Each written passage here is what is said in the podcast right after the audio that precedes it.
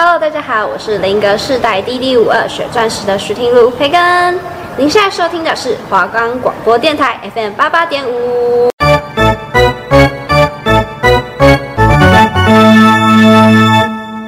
欢迎收听华冈广播电台，我是主持人乐威，我是主持人乐祥。我们这个节目将为你带来 NBA 的即时赛况、选秀动向、球星的介绍，还有各个奖项的名单。在我们会为你带来 P League 的未来的走向、新秀的补强，还有他们球队各各的战力，还有他们与 SBO 的差异，还有我们还有国内篮球联赛的各大名校的动向、球员的补强，还有他们战力的分析。你们现在收听的是华冈广播电台篮球画后篮，欢迎收听。篮球画后篮，在我们节目开始之前，我们要有一件事情想要告知大家：我们节目已经可以在 First Story、Spotify、Apple Podcasts、Google Podcasts、Pocket Cast、SoundOn Player 等平台上收听。搜寻华冈广播电台就可以听到我们的节目喽。记得要订阅我们，然后更新我们每一期的篮球话后篮。好了，我们现在废话不多说啊，进入正题了。我上礼拜湖人刚夺冠，我这礼拜就想聊湖人啊，我们就是这样。我们来聊一下湖人队的王朝历史啊，从三连霸开始吧。没错，我们的三连霸呢，从一九九六年开始，那那那年夏天，我们的最强史上最强中锋之一的欧尼尔，以七年一亿两千万美元的超级合同加盟了 Los Angeles Lakers，而这也标志着湖人队正在慢慢开始崛起。然后，正当外面普遍关注这位大个子的到来。另外一名高中顶级新秀也加入了，没错，就是我们的 Kobe Bryant。当时他们两个同时加入，组成一个我们耳熟能详的 OK OK 组合，响彻整个联盟，一直到现在啊。他们当时因为有一个我们冠军教头，我们的禅师 Phil Jackson，他不仅为湖人带来了三角进攻体系，然后在他带领下，欧尼尔跟 Kobe 也越来越有巨大的能量。在那一年，科比常规赛出赛六十六场，有六十二场先发，来一个他想想我想不到的场均得分。没错，他场均得到了，他场均可以得到二十二点五分、六点三个篮板以及四点九次的助攻。而欧尼尔则在场均四十分钟拿下二十九点七分、十三六篮板、三点八助攻，还有超级神兽等级的三次盖帽。这在现在来讲，根本就只有德怀豪我办得到啊！只有魔术时期的德怀豪我。没错，而且那一年欧尼尔也拿到了常规赛的 MVP、啊，这真的是很厉害啊！然后他们在季后赛也是最大的挑战，就是国王队啊，然后他们还是以三比二晋级，然后随着晋级，他们整个越打越顺，又有又以四比一淘汰太阳，然后西部决赛他们还是透过抢七打赢拓荒者，然后科比在那时候抢七，他得到二十五分、十一篮板、七助攻，然后晋级到决赛，他们对上了六马队。然后六马队他们当时的一哥 Reg Miller，没错，他在这两场可以说是面对两个超级明星啊。第一个是拓荒者的 Scottie Pippen，第二个就是我们六马队的第一射手 Reg Miller，。他在那一他在那一次，呃，他他他在那一次的总冠军之旅，可以可以说是，呃，可以说是扮演关键时刻最主要的 Key Man 啊。但是 O'Neal 更是以场均三十八分、十六点七个篮板、二点三次的助攻，以及每场二点七次火锅的逆天数据。得到了那年总冠军总冠军赛的 Final MVP，那一年湖人得下了总冠军。紧接着两千到两千零一年是他们最被看好的一个赛季，因为 OK 组合拿下五十六胜二十六负的成绩，在季后赛的成绩更是历史等级啊！没错，十五胜一败啊！他们没有遇到任何的阻碍啊，三比零横扫拓荒者，四比零横扫国王，四比零横扫马刺。总决赛第一场在那边等着他们的是我们的费城之子，没错，我们的战神 AI Allen Iverson。在那一场比赛，他们居然打输了。没错，其实我们可以聊一下他的最 Allen Iverson 最经典的那一幕。那一幕肯定是跨过我们的前骑士教练，现任快艇教练。没错，我们的 Tyronn Lue。那一幕我真的是现在梗图整个网络上到处都可以看到，我们的观众应该也都看过吧。没错，其实那一幕算经典，算非常经典。Iverson 一个假动作突破，再一个胯下运球，直接晃倒了 Tyronn Lue 跳投得分，然后再踩过去，再呃不是踩过去，跨过去，再跨过去 Tyronn Lue 的身体，那一幕可以说是经典。但是在那一场比赛后，湖人队也是不打算给对手机会啊。连续四场赢得了比赛。然后我们的欧尼尔也蝉联了 MVP，他在整个季后赛当中可以拿到三十点四分、十五点四篮板、三点二助攻，命中率高达五十五点三五啊！没错，其实科比在那一在那一场总冠在那一那一次总冠军赛里，其实有个非常巨大的进步，他场均可以拿到二十九点四分、七点三个篮板以及六点一四的助攻。他们两个带领下，湖人队其实那一年那一年总冠军之路可以说是。毫无阻碍，没错，平稳这样过去，一帆风顺，拿下来二连霸。然后接下来就是两千零一到两千零二赛季，这个的湖人是比较充满争议的啦。但是其实他们那年那年在例行赛其实也是有非常出色的表现。最争议的应该是西部决赛，因为国王队的抵抗。然后当时有不少球迷认为那一年的总冠军应该是要是华丰华丽至极的国王队，因为那时候国王队遭到了裁判一个不公平的判罚。然后在本来二比零领先的国王有机会进入决赛，但是在外界因素干扰下，湖人队抢七拿下比赛，淘汰国王。没错，但是历史就是历史，历史不可能被改变。我们湖人队拿下了三连霸。可惜在这之后，因为 OK 连线的不合，然后他们选择了欧尼尔去了热火队，然后科比留在湖人队，然后湖人队沉寂了一段时间。对，其实那其实那时候湖人队其实，在战力上面，其实少欧尼尔其实就可以看出差别。科比一个人带队是，呃，也不能不能说是我们的得分王了。对，不能说没有办法获胜，但是就就是路走的蛮坎坷的。对啊，而且当时的科比又因为一个性骚扰的案件产生了，所以他整个球场下是比较多干扰的。没错，而且才而且而且虽然他们那一年。那一年，那一年科比，呃，阿基时间断了嘛？对，然后湖人队就开始算走下坡吗？走了十年的下坡，今年才拿到冠军嘛？没错，但我们中间我们再卡一个二连霸的王朝啊，就是两千年那时候，那那阵子因为湖人队不断的在输球，科比喊出了 Charmy，然后他当时的老板，然后他当时老板又说，那我帮你引进一个超大咖球星，然后那个球星就是我们的 Paul Gasol。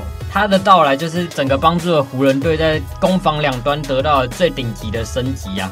然后当年他们第一轮第一次打到总冠军赛，面对的是我们熟悉的波士顿塞尔提克。当时的塞尔提克有我们的三巨头，没错，我们的 Roger Rondo、Paul Pierce，还有 Ray Allen，还有再加上 KG。哦，对，是四巨头啊，四巨头，而且他们中锋其实我觉得防守能力算好了，Kendrick Perkins。他是一个，我觉得就是在球员时期很会做苦工，然后可以带领球队走到很远的关键啊。因为防守一直以来是最被忽略的。没错，他虽然他在球员时代在防守上面做苦工，但是他在球员后后球员时代嘴巴上面倒是下了不少功夫啊。嗯，这肯定的，每一个人他都要嘴一下。没错啊，但是有冠军，就讲话就是比较大声。对，他就是有冠军嘛。所以，我们接下来我们的杜兰特豪尔也可以讲话大声一点。然后我们那一年湖人队输给他们，但是隔一年，科比说他输给塞尔提克，他隔天就进入场馆开始练球。没错，而且那而且那而且那时候湖人队也引也引进一个非常非常厉害的中锋 Andrew Bynum。当时选秀选到 Andrew Bynum 其实充满争议的，因为大家想说为什么要在 Kobe 的巅峰选一个高中毕业生来当他们的选秀，怎么不选一个集战力？但是他马上展现出了他的天赋。没错，虽然他天赋摆在那边，但是他在个人心态上面，其实我觉得出了非常大的问题。我觉得很多球员都是有天赋没态度。没错，而且他们那一年就他们那一年就有两个，一个 Lama o d e n 就，然后另外就是 Andrew Bynum。但是因为 Kobe 就是本身领导力跟他自己本身他都做得到，所以他可以去要求自己的队友必须跟他做到一样，虽然不用跟他一样好，但是队友看到自己正宗老大哥都那么努力了，怎么可能摆烂？但是之后还是有人正在摆烂，就是他们在他们用非常非常大的约换到了魔兽 Howard。Dwight Howard 就是在魔术时期，他是一个一个人带着四个射手闯入决赛，输给湖人。没错，那个曾经单换单换詹皇的男人，也可以单换 Kobe 的男人。没错，正式加盟了湖人队。但是呃，其实 Howard 打的就是快乐篮球，Kobe 就是一个非常非常认真的人。然后 Howard Howard 也是一个自我。自我意识非常强球员，他认为，既然他已经来到湖人，湖人就该以他为主。但是其实湖人已经建构，湖人以科比为建构的球队是已经非常非常久了。但是哈维没有意识到这一点，所以也也造成了之后科比跟多莱哈维的纷争。但是在今年这个赛季，虽然呃虽然他们的状况越来越好，也也在赛前和平和平的握手，但是很不幸的科比的离世，科比离世。嗯，然后谈到科比的离世，我想要问一下，就是勒威当初就是你听到这一个消息，你当下的感受什么的？呃，其实当下，其实其实当当下，我原本是满怀着兴奋兴奋的心情，因为隔天要出去玩，因为那年因为过年时期，过年时期初三，但是一听到半夜，其实那时候是看了一个学长发的现实，我以为这是假的，假的假的假新闻，但是我一马上查维基百科，维基百科动作很快哦，给我马上更新逝世，享年四十一岁，我觉得，我就我就想说，哇，感觉就是真的，结果后面。手机马上跳出一则一则一则的即时新闻，Kobe 因为直升机的坠机而离世。我当场我当场流流下男儿泪啊！我觉得我真的就是觉得 Kobe 的离世对我打击也是很大。就是我那时候是在金门，然后因为我回金门都很早睡，然后我就睡了，然后早上起床，然后隔隔一看到自己的手机的现实刷了一排 Kobe Kobe Kobe，我想说怎么了？他前一天还在祝 LeBron James 突破他了，然后再看了一下。他走了，然后我就觉得很难过，就是 Kobe 怎么可能前一天还好好的人，怎么会突然走了？没错，而且其实 Kobe 走了，而且还带着他的女儿一起走，而且又是他最爱的女儿，这也是更让人伤心的一伤，更让人伤伤心的一部分。他的女儿当初就是如果照着训练，他在曼巴学院打球，然后紧接着他很快就会迈入。大学时期，他应该也是会有很多学校的奖学金邀请，然后会进入 WNBA，成为我们女篮界的 Kobe。但是这些都只能在我们的想象力了。没错，他是也可以说是唯一能继承曼曼巴意志的。因为 Kobe 的大女儿是选择打排球了，所以就没有机会。没错，而且最让人难过的就是他的小女儿甚至还不会讲话。对啊，当最近有一个影片，我觉得应该有在关注篮球的粉丝应该都有看到，就是。他的小女儿拿着 Kobe 的画像，然后那边喊 Daddy Daddy。没错，这这一幕其实让人让人就是，而且又有他他老婆 Vanessa 那个发出来的，就让人更感慨啊。对，就是想说，哇，他才四十一岁，如果他当初没有因为阿基里斯韧带断掉，选择继续在 NBA 赛场奔驰，然后像我们的 Tim Duncan、Dirk Nowitzki 这样达到四一四二，或许他会不一样。但是 Kobe 就是一个。他已经不能打了，他就会决定我不打了，我不会在那边但成为球队的绊脚石，然后他选择了离开。没错，这是这是曼巴真真的是 really out 啊！当时他退役那场比赛，你有看吧？没错，那时候退其实退役那场，我只看了后面的三四节，因为前面那场我在看勇士的七十三胜九败。我可是从头看到尾，我们翘课啊什么的，然后拿着手机在那边看。Kobe 五十分、五十五分、五十八分，罚球线五十九分。然后 Gordon Hayward 还特别把脚伸出来，怕那个球没罚进，他可以再罚一次。但我们的 Kobe 怎么可能没罚进啊？没错，六六十分。可能那时候可能可能已经觉得哦，勇士已经可以，已经已经可以七十三胜三十九败。但是那场的那场的 Kobe 真的是惊为天人啊。其实当时的我会觉得，就是普遍球迷可能会觉得要去追求一个七十三九败，就看那场会比较有意义。那在 Kobe 走后，我才发现。我很庆幸，我当初是看了 Kobe 那场比赛，因为他人生的谢幕就像他那场球一样，是在他一个最高光的时候结束。没错，也也也留也留留留了一堆 Kobe 最后一场的整场比赛。我们的未来当时也有在过年期间就不断的在播放他的经典赛事，然后我也是有在重新复习了一次这场六十分，然后还看了他赛后的感言，然后那个感言的感觉好像是在预告他那种离开感觉，虽然就是。那段话就写的像他告别了篮球，他告别他这一段生活，然后没想到他新一段生活只开始了不到几年就结束了。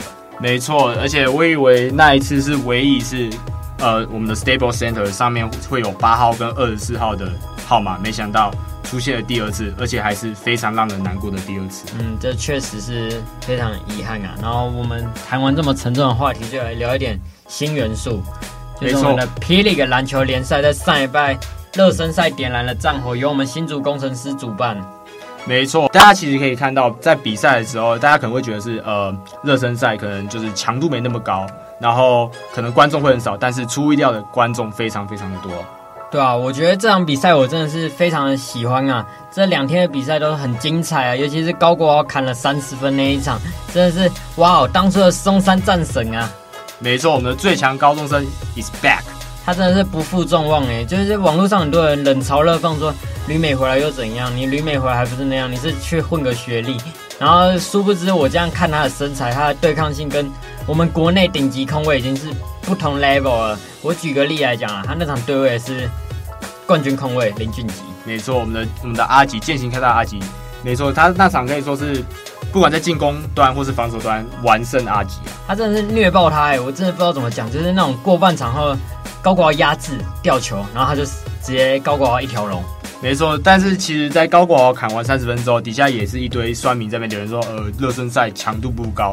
但是其实大家认真认真去看那看完整场比赛，其实你会觉得根本不像热身赛，那个防守强度是完真的啊。尤其是李德威那几个火锅，你就可以知道他们真的是不把不把它当热身赛在打，感觉像是在打总冠军赛。是肯定的啊，因为。我觉得新联盟带给我们的不是球员的战力，是他们球队的行销、球员的态度。就是撇除战力来讲，比赛内容是更精彩的，就是有行销、有主客场制，然后会有支持你、愿意花钱进场的球迷。那两天我记得也是满场吧？满场，两天都是满场。然后 YouTube 上面有三万多人的观看，然后连我们两个主持人也是忍不住直接去买了台北富邦勇士在。十一月七号、八号办的官办拉官办热身赛，没错，虽然是在和平篮球馆比赛，但是既然是新联盟，而且在前几场在新竹新竹体育馆办的热身赛已经有这么多满场球迷了，那我们是不是也该继续去支持我们台湾新联盟新联盟呢？我觉得就是有我们这些人，就是我们的支持是球员的动力，我们愿意去看比赛，球员才会愿意在场上奋力打球。如果每场比赛都像 SBL 那样，整场球迷看起来比球员还少，这样能看吗？HBL 都已经可以到满场了。没错，我们新联盟毕竟其实做的越来越好，不管在行销方面，或是在广告广告方面，或是或是甚甚至在这个比赛规模的设计上，其实真的是进步进步非常的大。我觉得我们身为呃篮球热爱篮热爱篮球的人，我觉得应该要进场多多支持一下。肯定要的啊，就是。我们也不在鼓励大家去花钱看比赛啊，就是有那个能力就去支持他吧。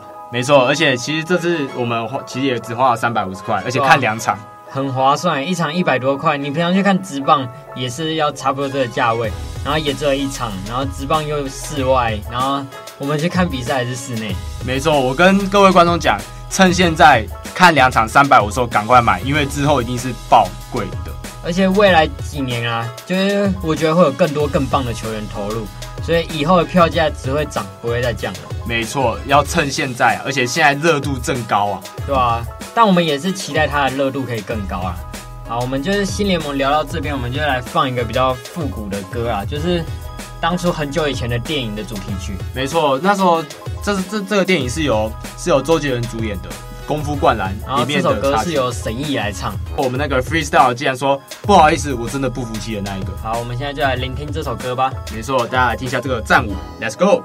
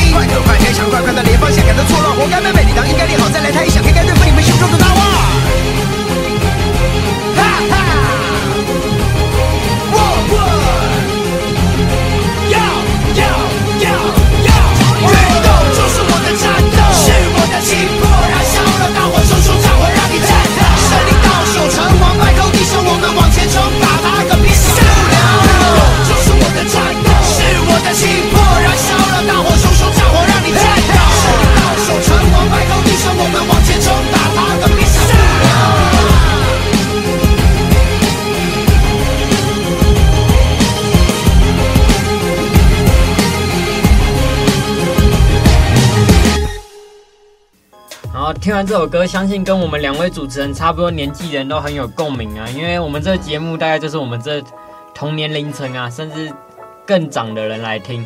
听完这首歌，就会想到自己当初吧，就是热爱篮球的时候的自己。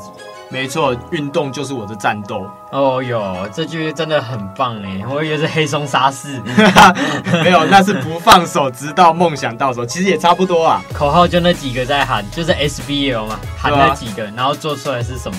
对啊，不然你要把战斗用在读书上吗？没可能嘛。对啊，然后我们接下来就来聊一下我们国内的青春洋溢的 HBL 啊，松山高中。没错，松山高中这次其实说是阵容，说是非常的豪华啊。豪华，而且非常具有可看性。他们是一个外籍兵团诶，没错，一堆佣兵，不知道这样，不知道这样子会不会又会引来引来一堆酸民啊？我觉得是可以，但是高中体总应该要讲出来，不管是高中啊，大学也是，就是我们要讲好，就是有几个外籍球员可以加入，不然每一队都请外援，我们为什么要支持台湾篮球？没错，但是其实这些外援他们也是有台湾血统的哦。那你来讲几个有台湾血统的？台湾血统的哦，呃。就以松山高中来讲哦，一个台台二会写的曾木轩，大家其实可能不知道他，因为他是因为疫情返台了。他之前在俄罗俄罗斯念书，然后还有打欧洲联赛。没错，还有一个还有一个就是，诶，也还有一个就是不能算台湾呐，就是呃我们对岸中国大陆的球员于洪祥跟于洪于洪凯，这两位去年就有在 HBL 上开始初试身体，然后我觉得他们就是。那场比赛，我觉得就是感觉有点像是松山高中的累赘，但是经过一年，我看了几个杯赛，他们成长速度真的非常惊人啊！真不愧是我们大陆来的外援。没错，其实，在去年啊，他们的新闻其实都是那种比较负面的，就是说他们呃打球很脏啊，其实什么之类的。其实我觉得身高高的人有一些动作没办法做那么细，所以大家会觉得他们很脏。但我们在场上的感觉就是他是很拼啊。对，没错，而且还有一个比较大的原因就是他们可能。因为才来才上 HBO 战场第一年，可能还不太适应台湾这种篮这种快节奏的篮球。对，然后还有我们今年已经升到高三的，没错，我们的外我们的南非外援，这真的是外援的，这不开玩笑，纯种南非人乔纳森，他也是进步非常快，他的偶像是 Westbrook，然后他的切入也是非常有爆发力，我不知道为什么外国人的切入就是厉害，他们。其实他们整体身身体素质的方面，就就是跟我们亚洲人其实差异很大。其实差蛮大，而且而且他其实也蛮 Westbrook，因为他在有一次访谈中问到，哎，那哎就是那个记者问他问他说，你最效仿的对象是谁？他就说他就说哦 Westbrook 嘛，然后结果他说那你的外那你的外线有像他吗？他说哦有啊，我的外线其实就是跟他一模一样。然后我听到了就不仅为松山捏了一把冷汗，想说哇这个外线 HBO 的资格在松山不会翻船吧？没错，但是其实不会，因为其实台湾普遍三分都蛮像 Westbrook 的，对，三分都蛮像 Westbrook，真的准的没有几个。就是你要说他真的准，其实也也就是他们也算是神经刀类型的。对啊，就是骰子吧，都是骰子型球员，骰子型球员，骰到六就一直进，骰到一就就是狂打铁。松山今年高一有招到一个，就是我们上礼拜有聊到的阿巴西的弟弟啊。没错，我们的阿布拉身高竟然不到一百七十公分，想打。想打 HBO，我觉得原本以为是痴人说梦，但是黄万荣教练他不这么想。他说他是一个学习能力非常快的球员，前一天教他什么，他隔天就可以运用。然后就想说，哇，黑人真好，身材好，脑袋好，学习能力又快。没错，而且黄黄万荣教练又更提到他的那个，就是关于协调性这个这个方面。黄万荣教练既然说给他一年半的时间，他绝对把阿布拉训练的跟比阿巴西还要强，但是他可能没有想到阿巴西也正在变强。阿巴西在世新大学训练也是很刻苦啊，现在每天这样练，然后练到现在整个打到中华队，已经打了跟那种练了很多年的球员已经没差多少了。没错，而且其实阿布拉其实这个这个球员还蛮还蛮可爱的，他他既然因为他其实算是素人球员，那他其实没有碰过篮球，但是。他会加入松山高中的原因是他他他自己说哦，他听说哦松山高中很超，但他说超对他来讲是好事，因为他觉得可以让他自己进步的很快。我觉得他心态非常正确，很多人都是怕超，然后不去训练，然后结果他后来就没有那么厉害。没错，其实我觉得阿布拉蛮可以蛮期待阿布拉，我想看一下，呃，一百六十几公分的小跑车，不是，也可以说是小黑豹。如何在新的学新的赛季能够能够在场上？但黄教练有讲到，就是今年有几个高一，他就是不打算摆上去，他觉得要让他们有更多的训练时间，在高二把他们推上 HBL 的舞台，不管对他们的心灵上、成长上都是更棒的选择。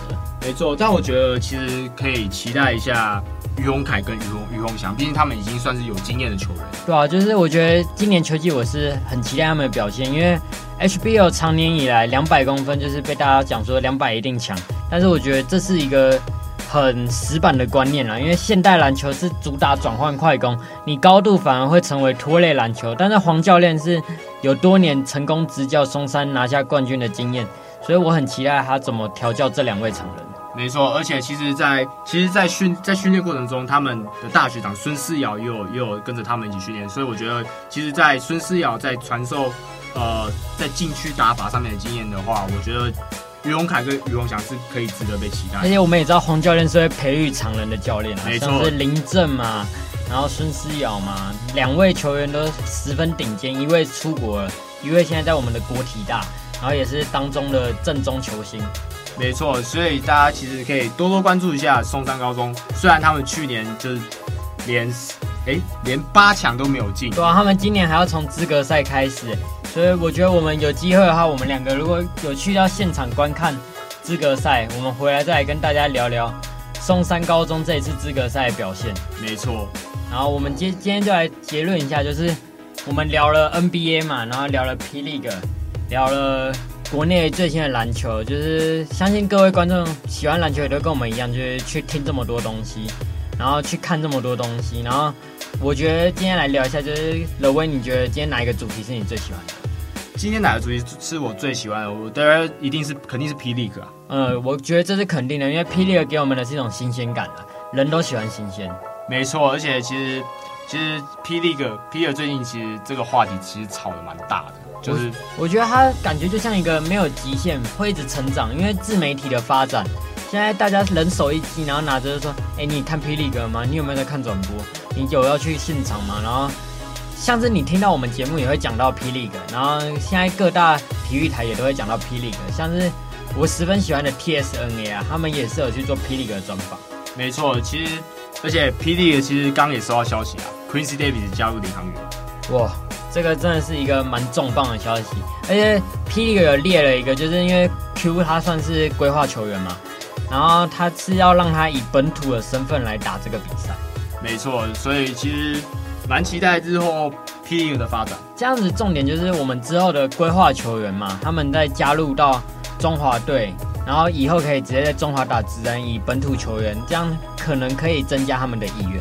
没错，而且其实，在 P League 在这么多外这么多有些外外籍生的加入下，其实呃大家可以蛮蛮期待之后在中华男篮上面规划球员上面的呃人选。对，就是也十分肯定啊，像是我们的 Smart 啊，或是我们的阿巴西啊，我相信之后都会加入霹雳的篮球联赛，然后为台湾争光。对啊，我觉得这是我的期望。而且甚至甚至是呃，在富邦勇勇士最近刚赢赢回来的 Charles Garcia，也可以期待一下，看他有没有意愿成为我们中华男篮的一份。但是他的年纪比较大了，才是比较大的问题。像是富邦勇士这场赛瑟夫也回归了吧？我没记错。对，赛瑟夫也回归了。所以我们霹雳哥真的是有说不完的话题啊我们每一周会为您带来最新的霹雳哥动态就是跟着我们你可以了解到霹雳哥然后还有接下来国内篮球 hbouba 都要开打了只要每个礼拜准时收听相信大家都可以从我们这边得到一些资讯没错虽然现在 nba 的赛季已经结束但是我们之后还是会带来更多 nba 比较 old school 一点的一点的话题哦。对谢谢大家。没有谢谢大家。谢谢您的收听篮球花火蓝我们下一周同一时间跟你在这边一起谈天说地聊篮球。